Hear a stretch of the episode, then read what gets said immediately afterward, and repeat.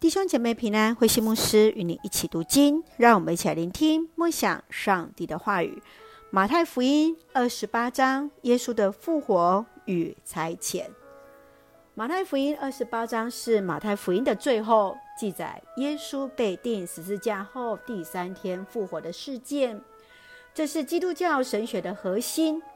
保罗更是直言，基督若没有复活，所信的便是枉然。在最后的大使命，不仅是给当时的门徒，更是给我们每一位基督徒，当往普天下传福音。让我们一起来看这段经文与默想，请我们一起来看二十八章十九节。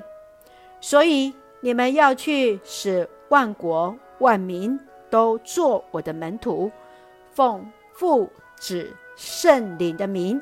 给他们施洗。耶稣给门徒最后的大使命是一个动态的命令词，使人知晓耶稣已经复活，要领人归主，使人与主和好，更借由圣灵帮助做主门徒。亲爱的弟兄姐妹，你如何为主传福音？你如何使自己从信徒来成为门徒呢？求主来帮助我们，使我们确信主的复活，得以勇敢宣告。一起用二十八章二十节作为我们的金句，记住：我要常与你们同在，直到世界的末日。记住，耶稣常与我们同在，直到世界的末日啊！一起用这段经文来祷告。